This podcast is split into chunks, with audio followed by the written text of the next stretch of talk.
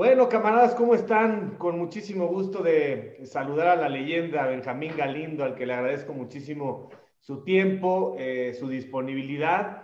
Y bueno, ¿cómo va la vida, Benjamín? ¿Vas levantando eh, ese ánimo, vas subiendo la cuesta y supongo que muy agradecido porque estás con nosotros y cada día mejor. Eh, algo similar le pasó, como sabes, a David Páramo, mi compañero en imagen. Y mira, qué gran regreso ha tenido como el que tú estás fabricando. ¿Cómo te sientes?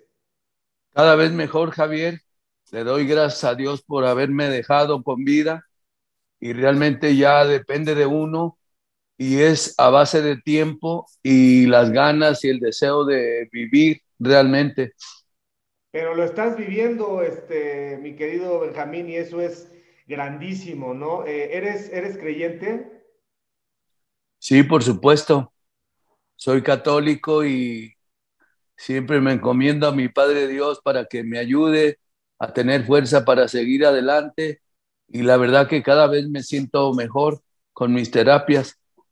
Y seguramente también te mandaron un ángel, ¿no? Porque tu esposa ha estado al lado, codo con codo, es fundamental para decirte, Benjamín, para adelante, para adelante, para adelante, ¿no? Sí, claro que sí, siempre, siempre, la verdad ella y mis hijos han sido fundamentales en, este proceso que vamos siempre para adelante y la verdad que muy contento con ellos. Sí, te veo muy bien porque tu capacidad para razonar eh, está perfectamente de regreso, ¿no, Benjamín? Sí, eso, gracias a Dios, no, no perdí mi, mi conocimiento, al contrario, de todo recuerdo, de todo lo que el platico lo hablo re bien, entonces le agradezco a mi Padre Dios nuevamente por estar aquí en vida. Oye, y te mandan ejercicios como lavarte los dientes con la mano izquierda, este, caminar hacia atrás, eh, tocar los objetos con, con la vista cerrada. ¿Cómo son tus terapias? Hay de todo, tú, Javier son ejercicios de liga, con las manos, con los pies, caminar, virtual, y sobre todo la fuerza, pues, en las dos piernas. Ah, o sea, lo que hay que recuperar, lo que te hace falta más en este momento es fortalecer las piernas. No, es, es un todo, es un todo porque realmente hago en la clínica de Rafa Ortega, hago de todo y también nado. La verdad es un trabajo bastante bueno porque a mí me sirve y, y cada vez te digo me siento mejor.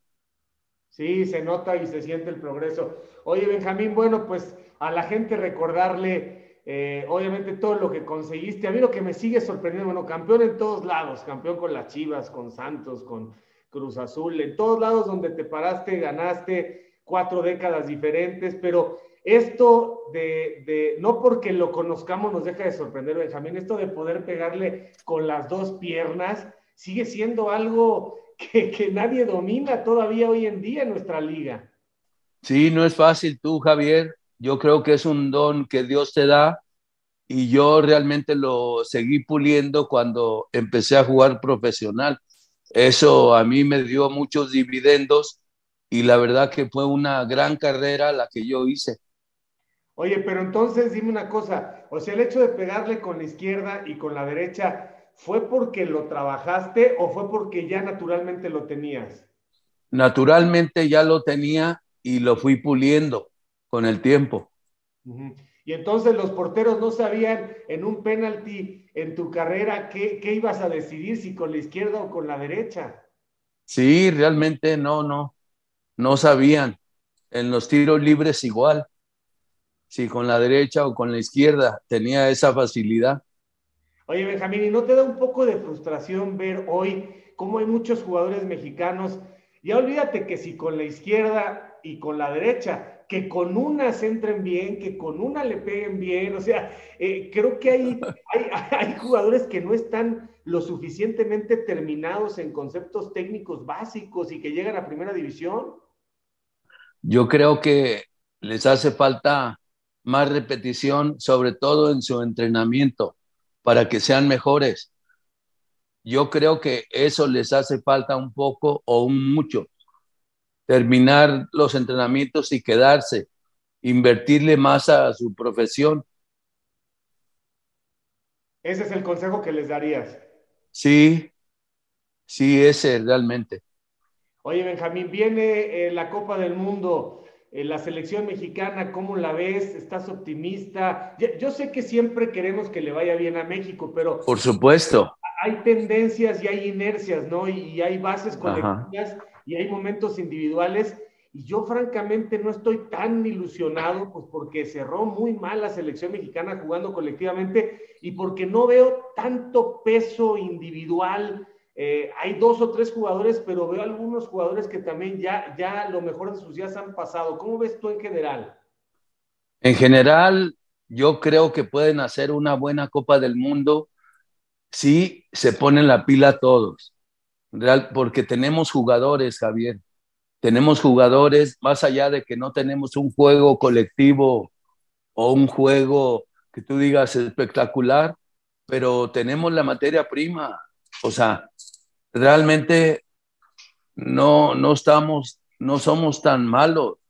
Yo creo que tenemos, tenemos grandes jugadores. En México hay calidad de jugadores y pueden hacer un buen mundial para mí.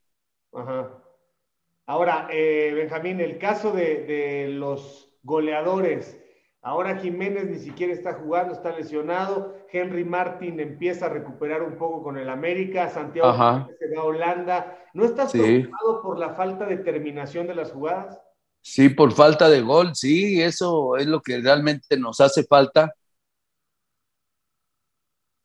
Y, y tenemos que trabajar más en ese puesto, realmente desde las fuerzas básicas ahí tenemos que empezar a iniciar otra vez. ¿Por qué? Porque siempre hemos padecido de, del hombre gol y más ahora.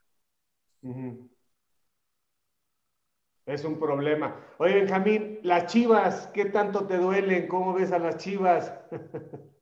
la verdad que te duele mucho porque la, la afición está ilusionada, la afición está molesta, molesta por los resultados, y, pero yo creo que haciendo dos o tres juegos, ganando dos o tres juegos, agarran confianza y, pueden empezar a ser, a ser protagonistas como siempre lo eran. Pero ¿qué, ¿qué, qué, crees que falta? ¿Calidad, liderazgo? Porque han pasado muchos entrenadores y mira qué entrenadores. Voy, Bucetich, voy en paz descanse, Bucetich, Tena, este, y de pronto ahora está Cadena, le han buscado por todo, Leaño, que era, era muy joven, y el plantel no termina por dar. ¿Qué, ¿Qué es lo que se observa a la distancia? Lo que se observa es que, que no tienen un juego de conjunto hecho y derecho. Para mí falta mayor entendimiento dentro de todas las líneas y por supuesto que les falta liderazgo, a tener algunos jugadores con liderazgo. Eso es lo fundamental en el fútbol como en la vida. Sí, estoy, estoy totalmente de acuerdo contigo que le falta peso, pero a cada uno de los jugadores para asumir la responsabilidad y el peso de esa camiseta, porque esa camiseta es, pues es sagrada, ¿no? Sí, por supuesto es sagrada y como tal tienes que corresponderle. Así como te da, te quita también. No es fácil jugar en equipos grandes, al contrario, son para los jugadores que realmente tienen una gran personalidad.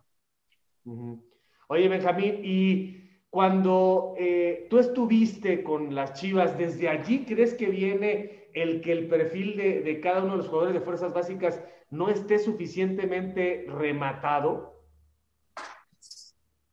Deben de, seguir con, con eso. ¿Por qué? Porque siempre han tenido han sacado buenos jugadores. Pero ahora con más razón, en cada puesto tienen que sacar jugadores. Y esa es la propuesta también que hacen también. Mm. Hay por ahí quien eh, propone que Guadalajara ya pueda incluir extranjeros. ¿Estás de acuerdo con eso? Para mí, yo creo que no se puede. No sé, en un momento dado, los jerarcas, los que mandan, qué es lo que piensen. Pero para mí, debemos, debemos de seguir trabajando y sobre todo sacar grandes jugadores que la materia prima la tienen. Hay que seguir trabajando con ellos. ¿Te gustan, Benjamín? Eh, yo sé que el formato ha cambiado con el tiempo, pero ¿no crees que, que ya deberíamos buscar otra cosa? Califican 12, ¿no es mucho? Son muchísimos, tú, Javier. Son muchísimos. Realmente, a mí me gustaría que, que fuera como antes, los torneos largos ¿Por qué los torneos largos, Benjamín? ¿Qué ganas? Pero bueno, así está el fútbol. Lo que sí para mí hay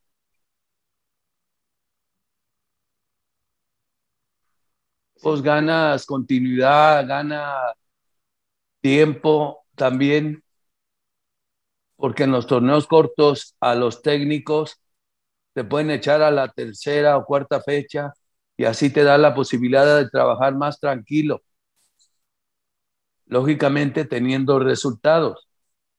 Sí, estoy de acuerdo contigo y además, Benjamín, eh, puedes de esta forma, con un torneo largo, eh, si de pronto aparece un joven, pues aguantarlo siete, ocho partidos para que se consolide, no que el técnico está muy presionado, si el chamaco se te equivoca, pues entonces vas a buscar un veterano para que tu chamba se pueda quedar, ¿no es cierto? Ajá, sí, sí, sí.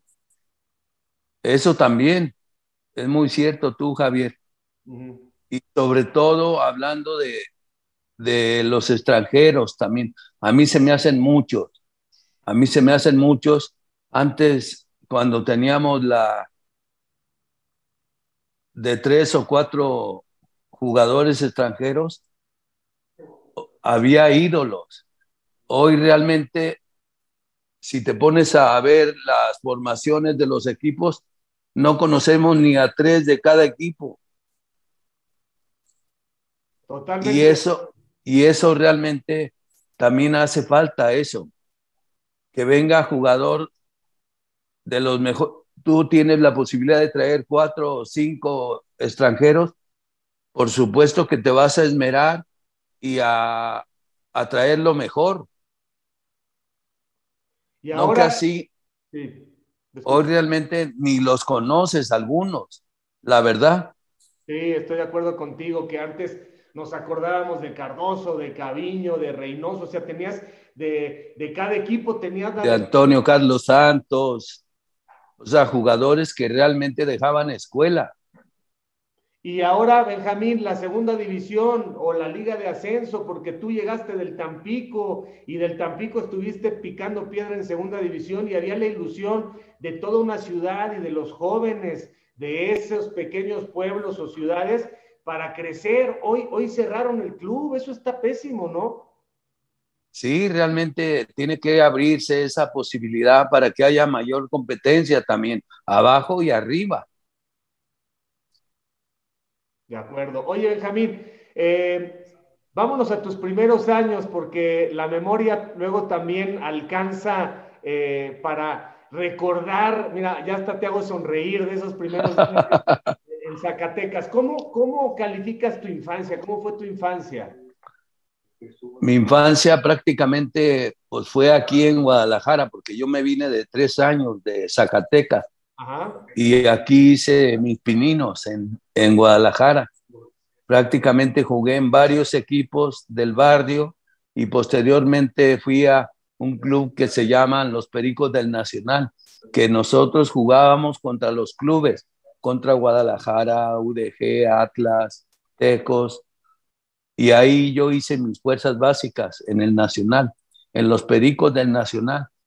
Posteriormente, ya más grande, jugué con el Nacional, digo, con el Santos de Mexicalcingo, que eran reservas profesionales.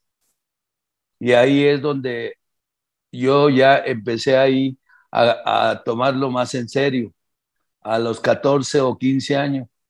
Posteriormente tuve la oportunidad de ir a la selección amateur de Nauncorro, de, de Guillermo Hernández, de Felipe Comparán, Salvador Farfán, por nombrar algunos. Y estuve un año con ellos en México. Y posterior a eso ya me fui a probar al equipo Tampico. Y en Tampico, ¿quién fue el que dijo, este chavo se queda? ¿Quién, quién es aquel que te da la primera oportunidad? El gallo Jauregui. El gallo Jauregui. Y, Ajá. No se resistió a tus condiciones. ¿Qué te dijo? ¿Te acuerdas qué te dijo el gallo? Sí, la verdad, yo entrenaba, uh, estábamos haciendo la pretemporada y pues te veía entrenar, te veía que tenías ganas, tenías hambre. Y yo realmente era lo que más deseaba, ¿no? Jugar en primera división y vino ahí la posibilidad de, en, en dos meses que estuve entrenando en la pretemporada, ya hablaba mucho con él y me decía que había que ganarse un puesto porque había como seis volantes, me acuerdo. Y sí, gracias a Dios al final terminé quedándome y ganándome el puesto que él me decía. Oye, pero el gallo es eh, muy dicharachero, ¿no? Este, el gallo es cotorro y avienta la broma y este, era una persona increíblemente en el campo, increíblemente cercana con el jugador y tú eres, tú, eres más serio, ¿no, Benjamín, o no? A veces, a veces ya dentro de, del ambiente, pues te metías ahí, platicabas de todo, estabas contento, a gusto. Y sí, lógicamente yo fui algo más serio, pues pero de igual forma no me costaba trabajo adaptarme a, a donde estaba, pues. Y ahí empezó, ahí empezó una, una, grandísima carrera. Oye, Benjamín, hay líderes, porque yo he platicado con quienes fueron tus compañeros en la cancha, hay líderes de diferente tipo. Hay líderes que gritan y que regañan, y hay líderes que son como más, más serenos, como que son más eh, ecuánimes, porque yo creo que tú siempre fuiste un líder. Un líder no tiene que, que, especular tanto, un líder tiene que poner el ejemplo en el trabajo y yo sé que tú llegaste a manejar, pues en todos los equipos en los que estuviste manejabas para bien el grupo. ¿Cómo es este liderazgo tuyo? Eso, tratar de ayudar y de fortalecer un grupo. Siempre me fijaba en eso cuando yo cambié varias veces de equipo, pero siempre con, con la personalidad para, para ayudar sobre todo al equipo, a, a, al cuerpo técnico, estar siempre en la jugada, ayudar sobre todo al jugador que iniciaba. Esos tienen que tener mucho arropo. Sí, porque después de, después de la novatada, este, nadie se detiene en darles esa confianza, en... en, en sí, llevar. claro. Sí, no, no, no. Vives de, de todo un poco tú, Javier. Oye, de todo un poco.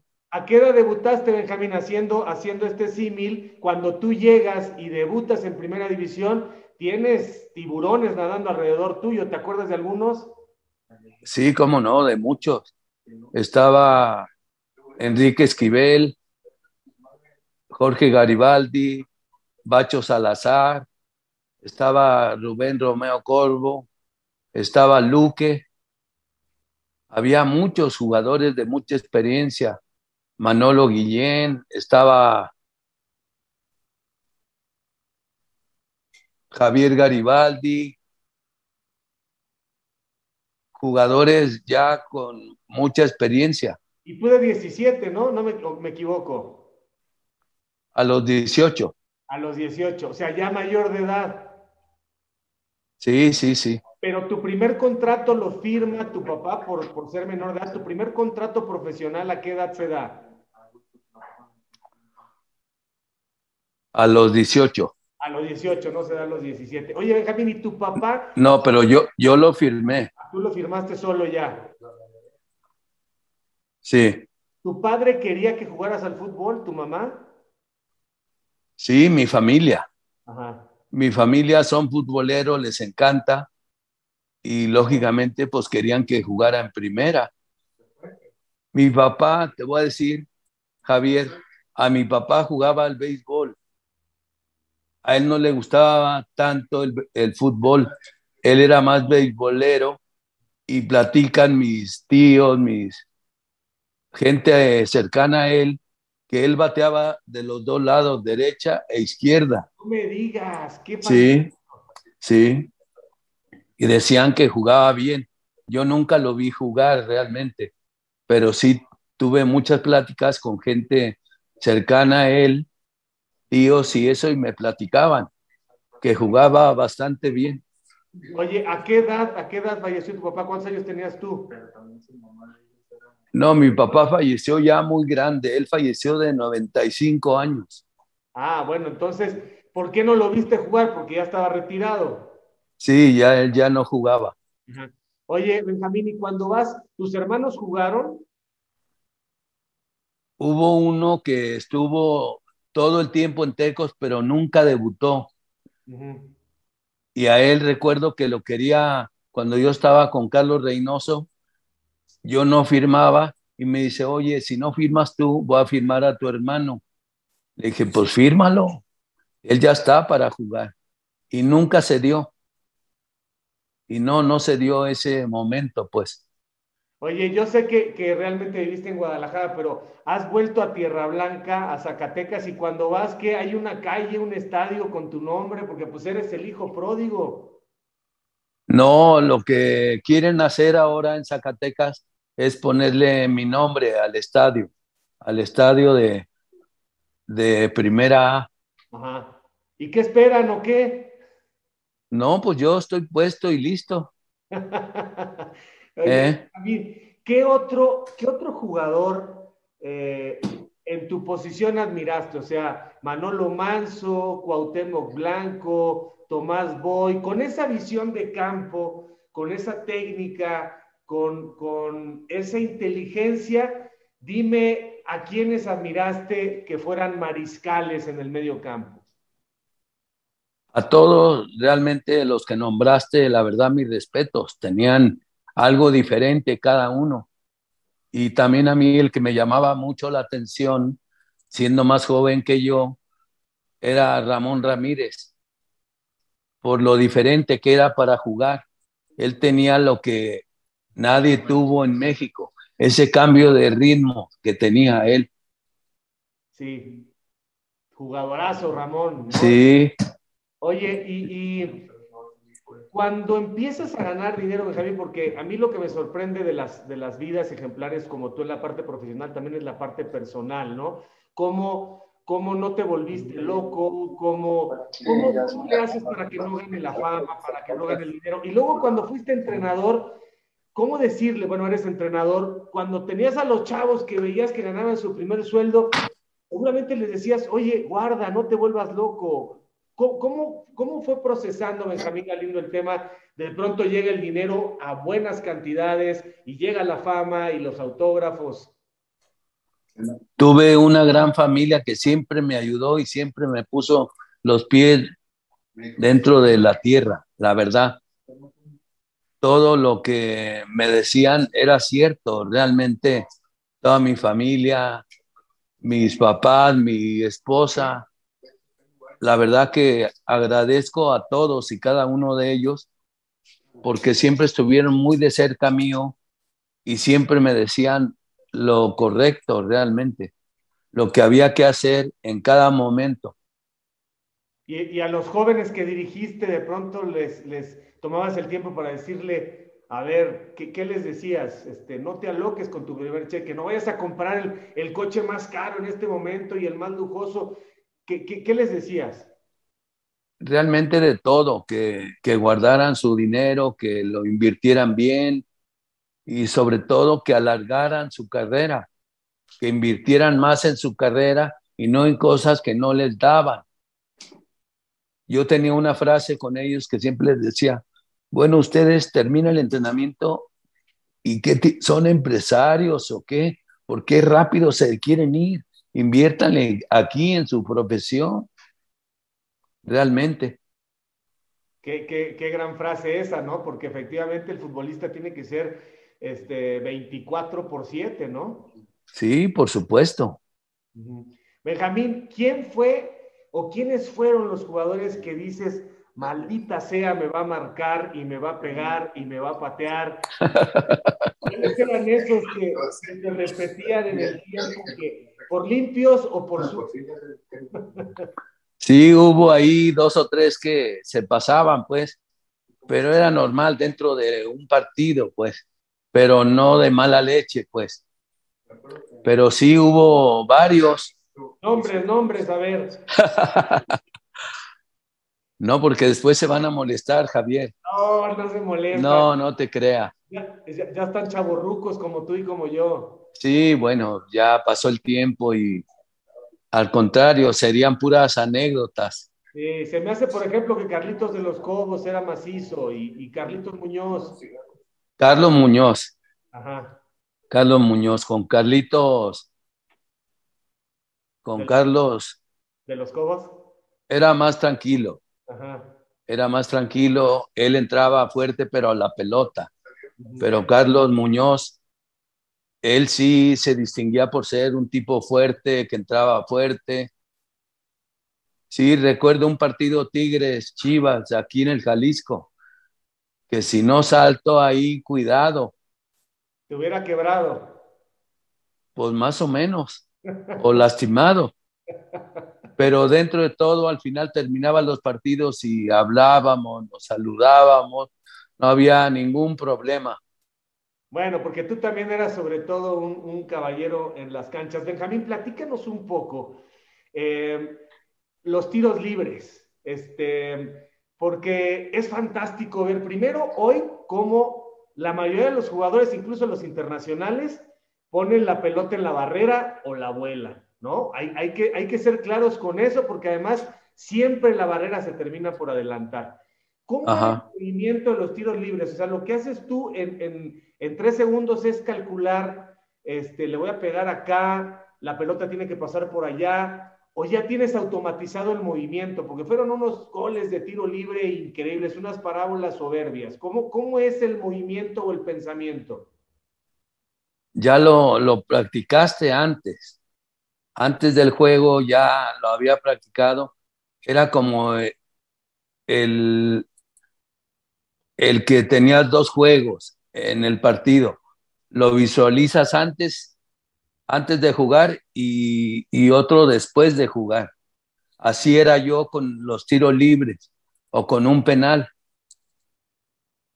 Bueno, hoy enfrento a la América, está Héctor Miguel Celada.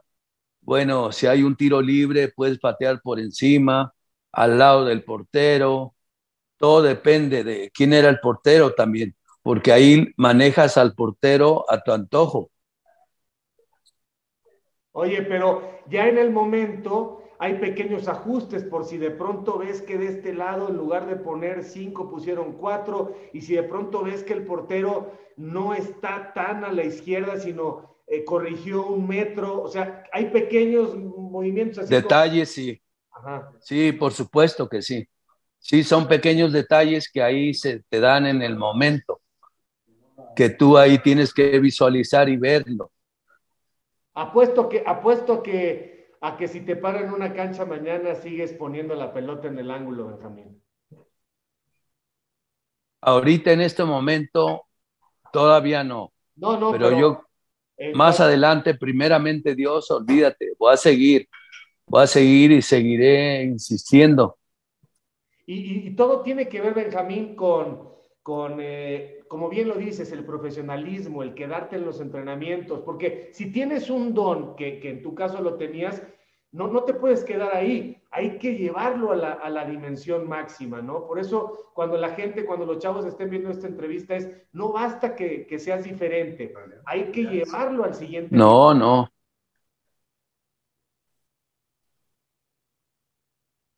Sí, hay que, patear y patear, mucha repetición para que te salga al día del partido. Oye, cuéntame, cuéntame, Benjamín, de Hugo Sánchez, eh, porque Hugo también en los remates eh, generaba esta sistematización y fue muy, muy común el escuchar, ya acabó el entrenamiento del Madrid y Hugo se quedó a rematar. Sí, pues era muy efectivo y metió grandes goles realmente. Le vimos en el Real Madrid, en los Pumas, y era por lo mismo. Él también repetía y se quedaba después de los entrenamientos. Ese es querer lograr hacer alguien. Oye, Benjamín, ¿estuviste cerca en algún momento de ir al fútbol eh, europeo? Español, sí. ¿En qué momento? En el 86, Javier. Ajá, después del Mundial del 86 o antes. En el 86, después del Mundial. Ajá. Cuando yo mi, pasé de Tampico a Chivas, ahí se da esa posibilidad. Que luego... al final no se dio porque no me dio la oportunidad el presidente en turno, que fue don Marcelino García Paniagua.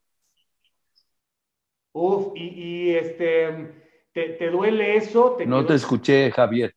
Te, te, duele esto? ¿Te quedó esta cosquillita de haber ido a España? ¿Ahí me escuchas? Yo te escucho bien, ¿me escuchas tú?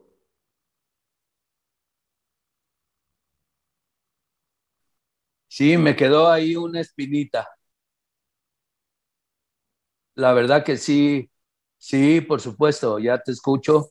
Sí, sí, la verdad, sí, sí, la verdad que me dolió mucho porque yo creí que sí me iba a dar oportunidad y al final no lo logré. No lo logré convencer. Uy, qué mal, qué mal, qué momento tan, tan especial, ¿no? Y hoy Benjamín, por ejemplo, bueno, vemos que se fue Hugo, que fue Negrete, que fue Rafa Márquez. Luis Flores. Luis Flores, pero, pero, y hoy están saliendo algunos jóvenes, pero me da la impresión, Benjamín, de que, de que no tienen eh, esta aspiración, esta ambición, porque están muy cómodos en el fútbol mexicano. ¿Notaste eso con, con los que has dirigido? Hay algunos que sí realmente tienen esa posibilidad y, y los directivos tendrían que dejarlo. Pero para mí tiene que ser en una determinada edad donde ya estén más, más enteros, no que se vayan tan jóvenes. Para mí sería mucho mejor que ya fueran con un buen bagaje, con buena experiencia.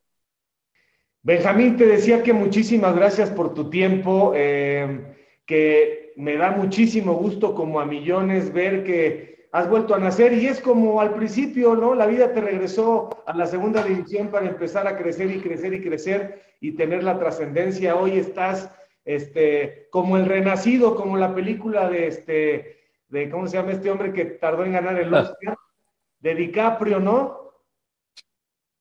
Sí, claro que sí. No, es un gusto, Alarcón, ¿eh? estar contigo, hablar contigo y es un gusto. Igualmente, Benjamín, este, échale muchas ganas, yo, yo te veo muy bien. Claro que este, sí. Veo que vas para adelante y que, y que, hombre, con esa fuerza que tienes, esa disciplina, este, y con esa familia y con, con esa fe vas a salir adelante. Este, en, en algún momento, Benjamín, ¿Tuviste miedo? ¿En algún momento dijiste, ya no la voy a librar? No, no, gracias a Dios, no. No, no, no, no me sucedió eso y le doy gracias a Dios por, por dejarme aquí y sobre todo no tener miedo a eso.